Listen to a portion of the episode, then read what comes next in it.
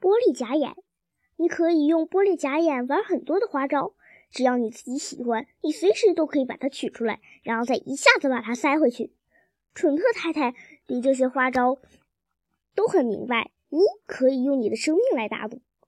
一天早晨，他把自己的玻璃假眼取了出来，趁蠢特先生不注意的时候，把它扔进了啤酒杯里。蠢特先生坐在那里，慢慢悠悠地喝着啤酒。啤酒的泡沫在他嘴巴四周的胡须上形成了一个白色的圈圈。他用袖子擦掉了那些白沫，又在裤子上蹭了一下他的袖子。你在谋策着什么计划？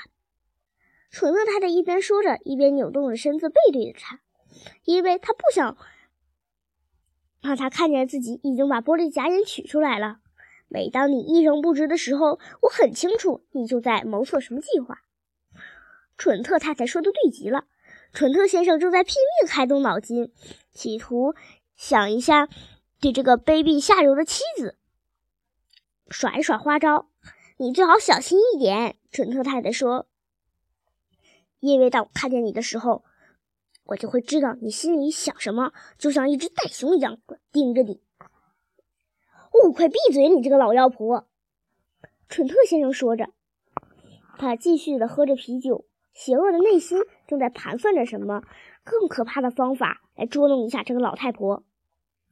突然，正在蠢特先生端起杯子，把最后一滴啤酒滴进嗓子眼的时候，他看见了那只蠢特太太的可怕的玻璃假眼，正从杯底盯着他呢。他不由得跳了起来。“我跟你说过，我正在盯着你。”蠢特太太咯咯咯的笑着说，“到处都有我的眼睛，你最好还是小心点。”